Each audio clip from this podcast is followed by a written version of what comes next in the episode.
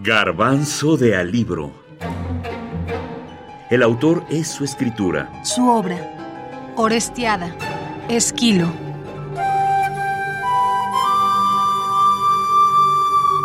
Agamenón. El personaje.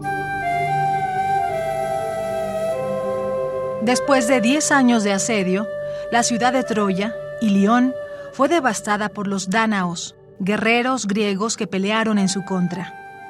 Los ejércitos, también conocidos como aqueos o argivos, eran comandados por Agamenón. Después del triunfo del rey de Argos sobre Troya y la vuelta de la Atrida a su palacio, empieza la batalla donde no pudo ganar. Agamenón. Y para todos los que están, el rey Agamenón. Ahora pues, denle una buena bienvenida, porque es lo más apropiado para quien devastó Troya con la asada de Zeus, el que la justicia lleva, con la que sometió esa tierra. Ya está arribando, y hay que honrar al más digno de los mortales que ahora existen, pues ni París ni su ciudad entera presumen ya que su actuar sea mayor que padecimiento. Agamenón rey de Micenas, descendiente de Tántalo, era hijo de Atreo, de ahí el sobrenombre de Atrida, nieto de Pélope, hermano de Menelao, esposo de Clitemnestra, padre de Orestes, Ifigenia y Electra. Es decir, su estirpe desde su origen se codea con la tragedia. El origen funesto se remonta a Tántalo, quien por quedar bien con los dioses les cocinó en un banquete a su único hijo. Desde entonces, estos lo castigaron por su equivocado proceder. El suplicio de Tántalo se convirtió en un paradigma del castigo divino. A pesar de que en la Iliada Agamenón no es especialmente un gran personaje o de los inolvidables de esa gesta, esos papeles se los llevan Ulises, Aquiles o el recordado Héctor.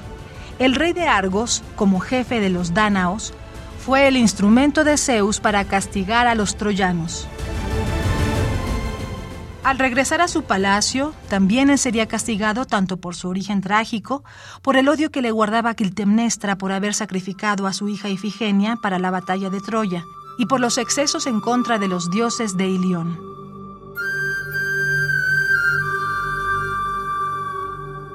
Clitemnestra, me pones a prueba como una mujer inconsciente, mas yo sin temeroso corazón, como lo sabes, hablo, pero tú alabarme o censurarme quieres por igual.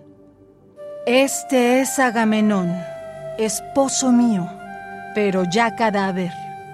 De esta diestra mano obra, justo artificio. Las cosas así son.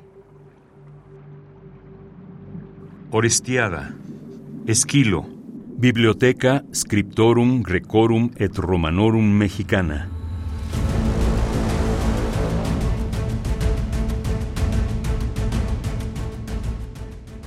Tras la guerra de Troya, Agamenón recibió como parte del botín a Casandra, hija de Príamo y adivina condenada a que nadie le creyera sus visiones.